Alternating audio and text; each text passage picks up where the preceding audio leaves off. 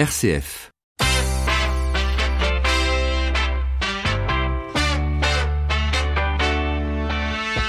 12h30, 13h, ça fait du bien.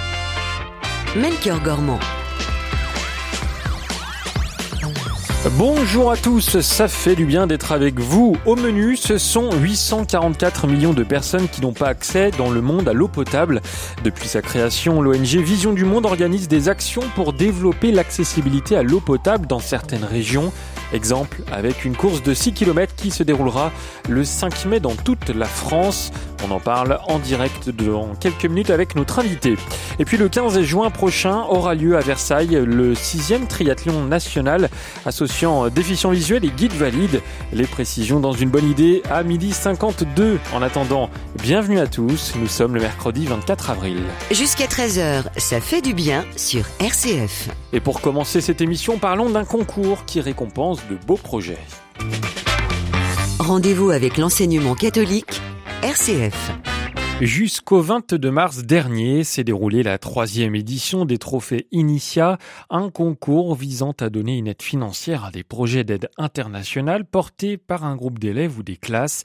Avant d'étudier deux projets retenus, Louis-Marie Piron, délégué général aux relations internationales de l'enseignement catholique, rappelle quelques conditions. Ces projets sont évalués en fonction d'un certain nombre de critères qui tiennent compte à la fois de la pertinence du projet, de sa capacité à apporter une dimension éducative aux jeunes qui y participent et avoir un retentissement dans l'établissement et éventuellement plus large. Cette année, la troisième édition a rencontré un véritable succès, non négligeable, comme le précise Louis-Marie Piron. Sur l'édition 2019, nous avons eu une soixantaine de dossiers qui sont arrivés, ce qui est une augmentation croissante euh, et forte par rapport euh, aux deux années précédentes ce qui est relativement bon signe. On peut dire qu'il y a simplement 25% des, des projets qui ont pu être doté d'une bourse, non pas parce que les projets n'étaient pas bons, mais parce que nous avions une somme, nous disposions d'une somme pour attribuer les bourses qui était relativement limitée. Et tous ces dossiers qui sont arrivés couvrent toute la France, venant d'établissements de l'enseignement agricole, de l'enseignement euh, général, professionnel, mais aussi euh, des apprentis d'Auteuil, mais aussi de direction diocésaine. Enfin, on avait des dossiers vraiment euh, dans de très larges horizons et c'était plutôt un signe de satisfaction pour nous. 14 dossiers ont été euh, dotés d'une bourse qui va de 500 à 3000 euros. Alors pourquoi cette évolution croissante du nombre de projets reçus?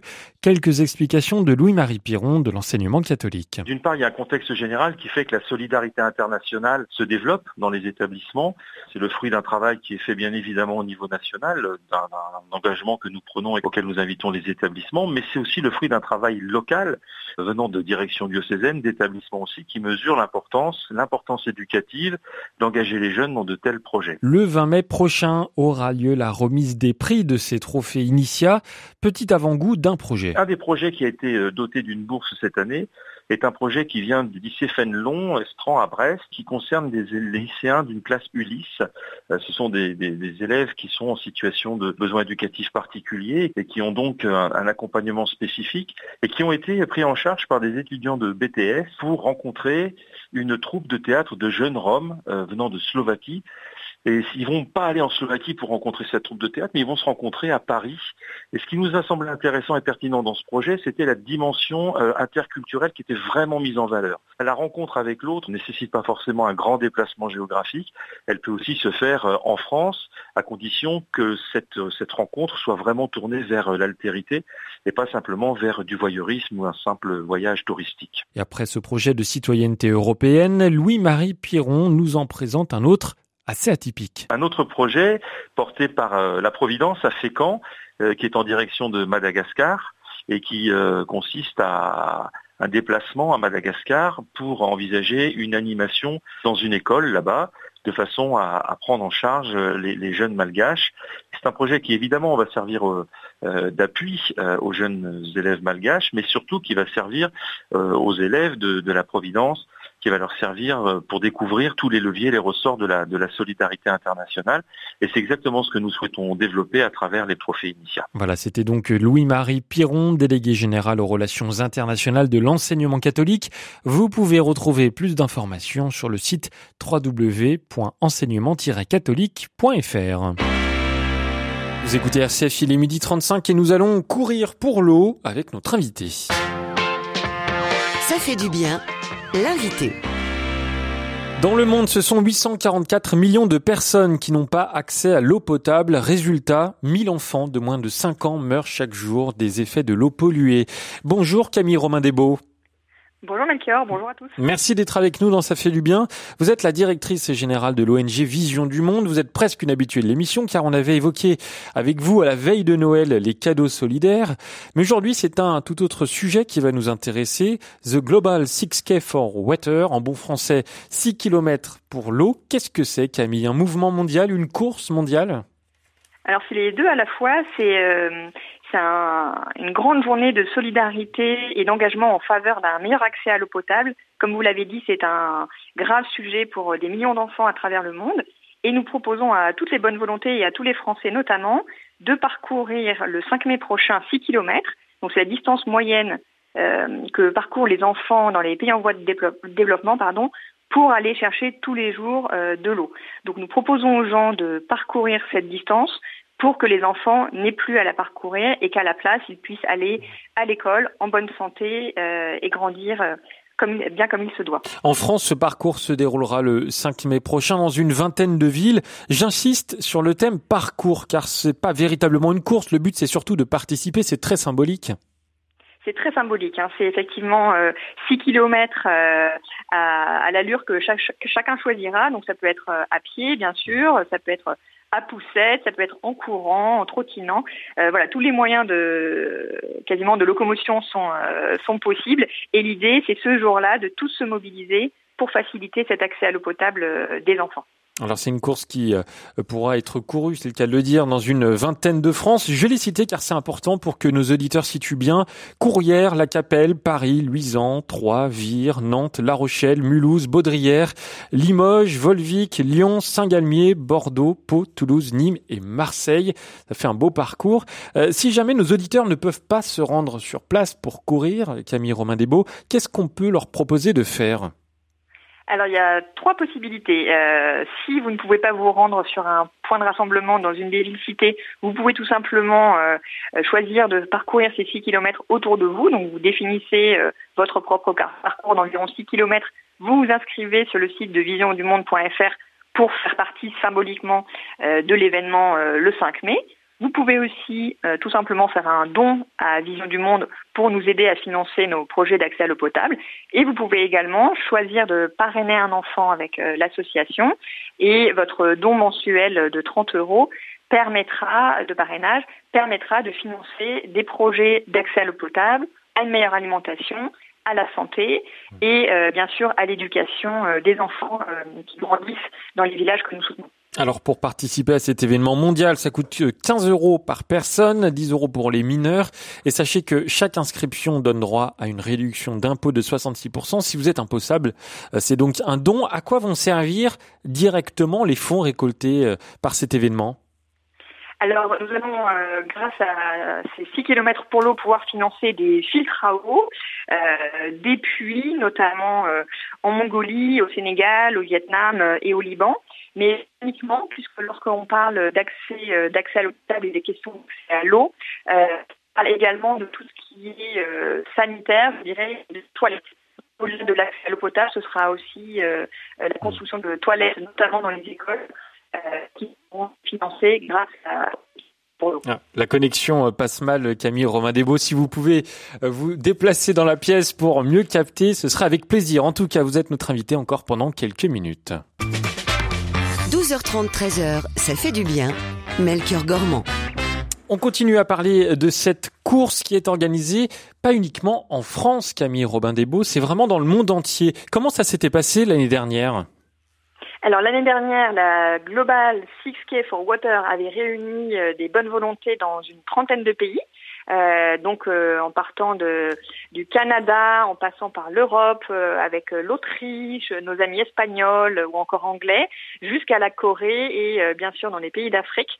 Donc c'était vraiment un mouvement mondial de gens, de gens mobilisés et qui se rendent compte de l'urgence de cette question d'accès à l'eau dès aujourd'hui. On parle beaucoup des changements climatiques et des conséquences pour demain, mais aujourd'hui, vous le rappeliez, il y a encore 1000 enfants de moins de 5 ans qui meurent chaque jour des suites d'une mauvaise euh, euh, ingestion d'eau potable.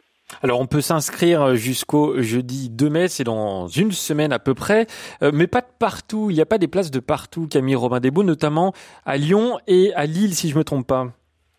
Alors, il y a dans certains endroits, effectivement, la, la course a rencontré un très grand succès, donc euh, on ne peut plus s'associer euh, à l'événement, euh, je dirais, organisé dans la ville, mais chacun peut choisir de s'inscrire et de parcourir autour de chez soi, selon son propre parcours, avec quelques amis, en famille, à quelques, quelques personnes ou même en solo, euh, en s'inscrivant sur visiondumonde.fr et en choisissant de, parcours, de parcourir son, ses propres 6 kilomètres. Donc l'idée, c'est vraiment un engagement de tous les Français euh, et, euh, et pour les Parisiens.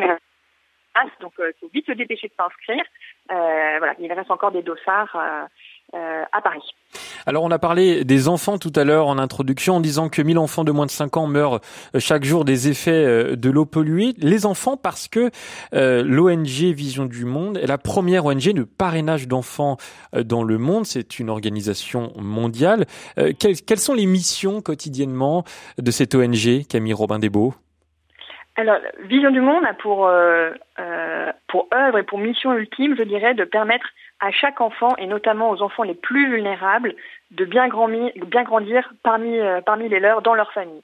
Et donc pour ça, l'association Vision du Monde met en place des projets de long terme pour améliorer les conditions de vie dans lesquelles grandissent les enfants.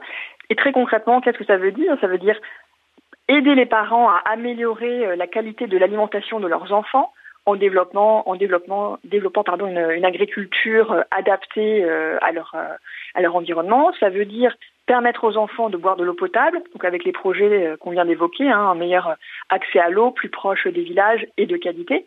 C'est aussi euh, permettre aux parents euh, de gagner un peu mieux leur vie pour ne pas avoir à faire travailler leurs enfants et leur permettre d'aller à l'école. Et bien sûr, le dernier sujet très important, c'est de permettre la scolarisation des enfants de la toute petite enfance jusqu'à euh, jusqu'à ce que les enfants deviennent des jeunes hommes et des jeunes femmes et qu'ils restent à l'école euh, sans partir, euh, sans la quitter trop tôt, je dirais. Alors on y... sont des actions, Allez-y. des actions très concrètes et on a un grand volet aussi autour du, du de, de la protection des enfants, de les protéger contre toutes les formes de violence, qu'elles soient physiques, intellectuelles et autres. Vous êtes amené, j'imagine, à titre personnel, à voyager un peu partout euh, euh, dans le monde pour justement visiter des zones un peu plus, euh, je dirais, sensibles autour de la protection de l'enfance. Qu'est-ce que vous pouvez constater en 2019 par rapport aux enfants? Alors, je, je dirais deux choses. L'espoir, l'espérance est là, puisque on voit des comportements qui évoluent, on voit des pratiques de violence qui cessent, donc c'est très encourageant. Euh, on voit aussi malheureusement que les enfants sont euh, encore dans de nombreux endroits de la planète victimes de, euh, de formes de violence multiples et que des enfants sont encore en très grande souffrance. Donc c'est les, les, deux choses, je dirais. On sait que les, les choses peuvent, peuvent s'améliorer, euh, qu'on n'a pas à être défaitif. Il y a de l'espoir et de l'espérance, mais il y a encore beaucoup de choses à faire. Eh bien voilà. Ce... oui, allez-y, hein, dites-moi Camille, on vous écoute. Peux prendre un exemple très concret. Je reviens euh, du Sénégal et euh, dans les zones où nous sommes, euh, on sait qu'il y a encore des pratiques assez fortes de mutilation génitale sur les petites filles, par exemple. Donc ce sont voilà, ce sont encore des sujets à vraiment à, à prendre prendre par les cornes, je dirais, et des sujets sur lesquels il faut être patient, mais sur lesquels il n'y a pas à être fataliste, puisqu'on peut changer les choses, on peut améliorer en s'appuyant sur les familles elles-mêmes qui ont envie de faire changer les choses. Merci beaucoup Camille Robin Desbeaux d'avoir été avec nous dans Ça fait du bien. Merci à vous. Bonne journée. Et je rappelle que vous êtes la directrice générale de l'ONG Vision du Monde.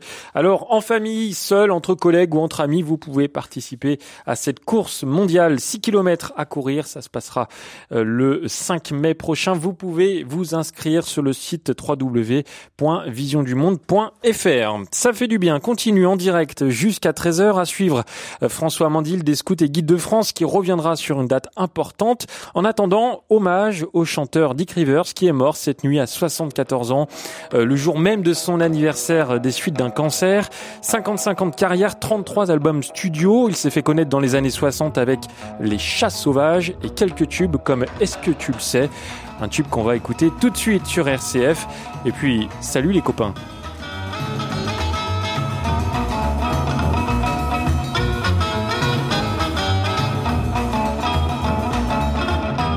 ça si c'est mignon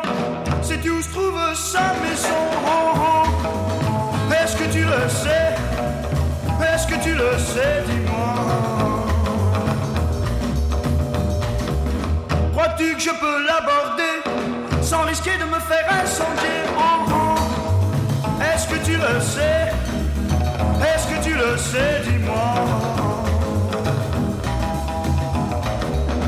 Pourrais-tu m'expliquer pourquoi j'ai reçu sa main sur le nez Est-ce que tu le sais? Est-ce que tu le sais, dis-moi.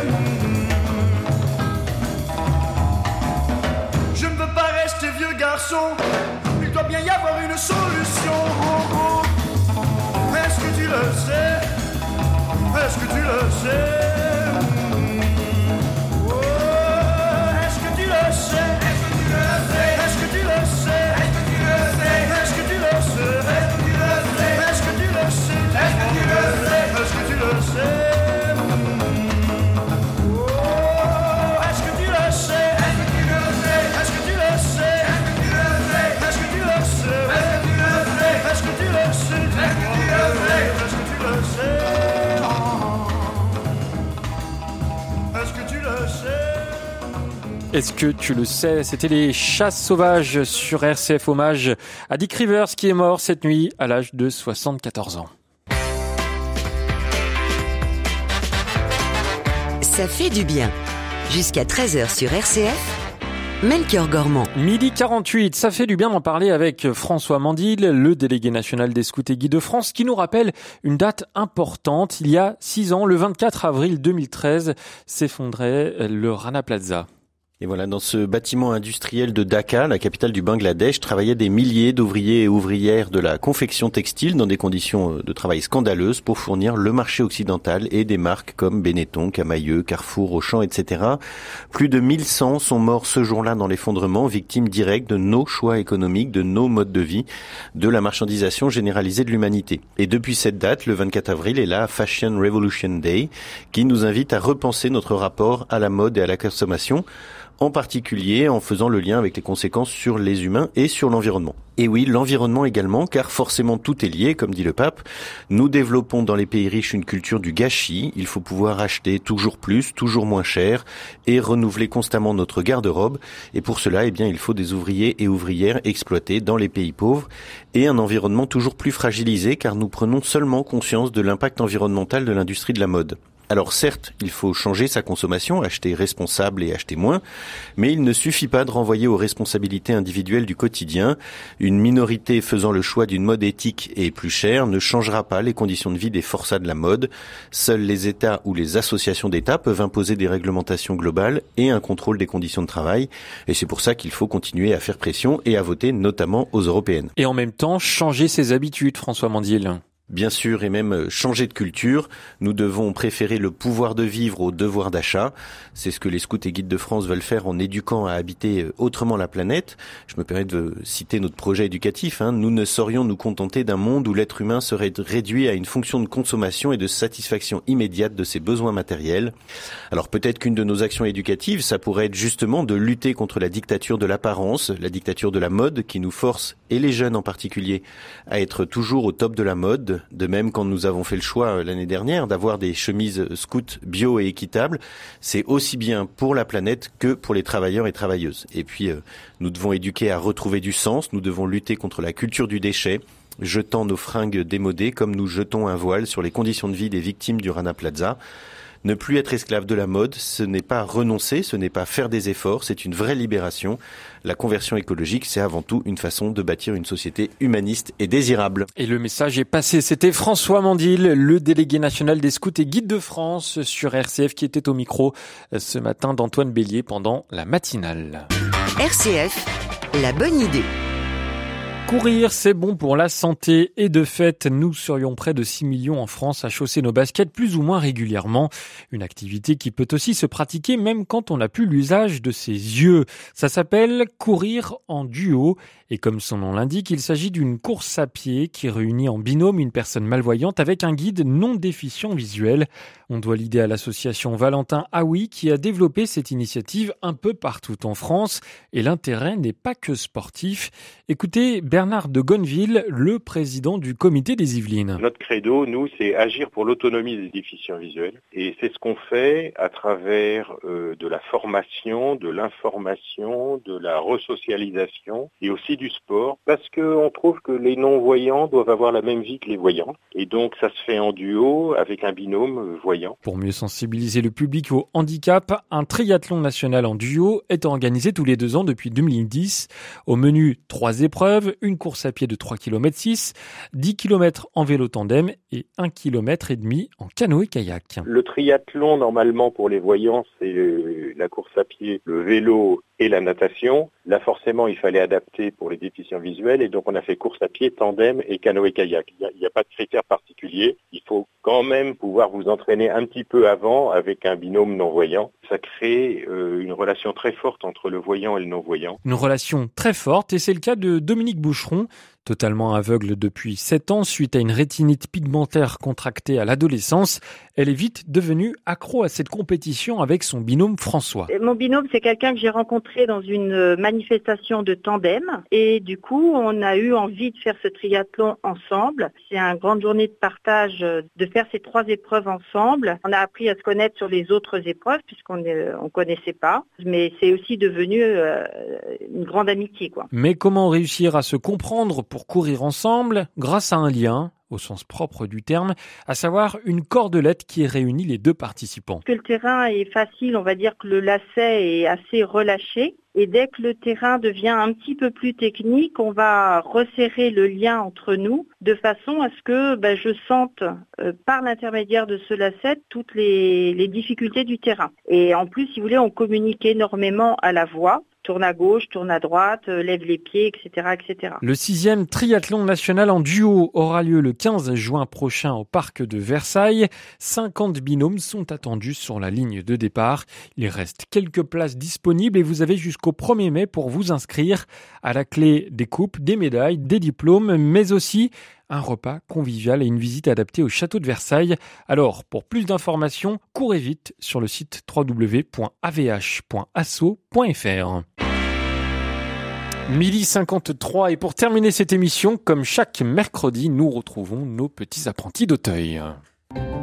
Inspirez jeunesse avec Apprentis d'Auteuil, fondation catholique qui agit auprès des jeunes et des familles les plus fragiles. Un pied dans la classe, un autre dans l'entreprise, l'alternance a le vent en poupe et il peut être un levier pour aider des jeunes à trouver leur voie.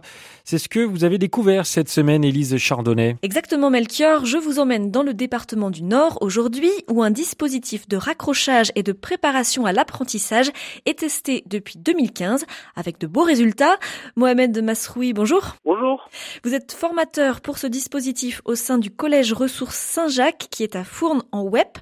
Alors c'est vrai qu'on dit que l'alternance, c'est un système qui fonctionne plutôt bien, mais là c'est une alternance euh, un peu particulière pour des élèves qui n'aiment pas trop l'école, je crois. Exactement. En fait, on essaie d'amener progressivement nos, jeunes en fait vers l'alternance en proposant euh, pas à pas en fait d'accéder à cette alternance au lieu qu'elle soit brutale dès la sortie du collège. Et qu'est-ce qui est justement brutal pour euh, pour ces élèves? Comment est-ce que vous arrivez à, à peut-être les amener vers l'alternance? En fait, euh, quand techniquement, quand on va à l'apprentissage, on passe du statut scolaire à un statut de salarié, sans pour autant qu'on nous explique ou nous y prépare euh, dans le temps.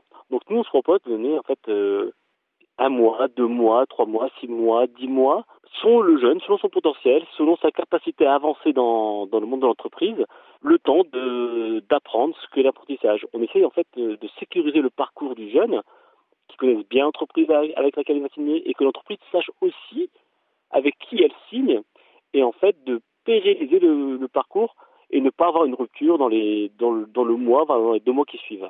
Et par exemple, vous qui êtes formateur, ça veut dire que vous suivez euh, un élève ou plusieurs élèves en particulier, vous allez aller avec lui dans l'entreprise, avoir un, un, suivi un petit peu rapproché? Exactement. En fait, on suit euh, deux groupes de 15 élèves. Euh, nous sommes deux formateurs. Et en fait, on l'accompagne lors de ses premiers rendez-vous, lors de, de, déjà en amont dans sa recherche d'entreprise, dans sa présentation, dans sa connaissance de l'entreprise. Ensuite, euh, comme je vous le disais, on l'accompagne à son premier rendez-vous, parfois au deuxième rendez-vous. On se propose même de passer une journée de stage avec lui parfois. Et tout doucement, en fait, le jeune devient autonome et c'est là que je vous parle de progression de l'alternance en fait. Et est-ce que euh, vous voyez des, des, résultats dans le sens de peut-être un, un, nombre moins important de décrochages euh, en milieu d'année, des élèves qui, euh, qui n'arrivent pas à, à, suivre un rythme qui est quand même très difficile entre l'entreprise et l'école? Alors exactement, en fait, nous les premiers points positifs qu'on voit, c'est que le jeune vient tous les jours. Alors qu'avant à l'école, il y avait beaucoup d'absentéisme, beaucoup de d'exclusion, alors que là, il, il, est capable de venir tous les jours, il trouve un, un, un sens et le fait qu'il qu ressente son avancée euh, vers l'entreprise fait qu'en fait il se mobilise et c'est plus moi qui cours après le jeune, c'est le jeune qui court après moi qui me dit oui j'ai besoin de ceci, j'ai besoin de cela, Mohamed il faut que tu m'aides, euh, j'ai rendez-vous à tel endroit euh, et voilà. Quand j'ai ça, pour moi c'est gagné. C'est gagné parce que euh, l'élève est, plus impliqué et, euh, et devient euh, acteur de son propre parcours. Mohamed Masroui, merci et bonne suite à vous et aux jeunes qui suivent ce dispositif sur mesure. Merci. Du sur-mesure mis en place par la Fondation des apprentis d'Auteuil, encouragé par l'Union européenne grâce au Fonds social européen dans le cadre de l'initiative pour l'emploi des jeunes. Merci beaucoup, Élise Chardonnay, et à la semaine prochaine, même jour, même heure.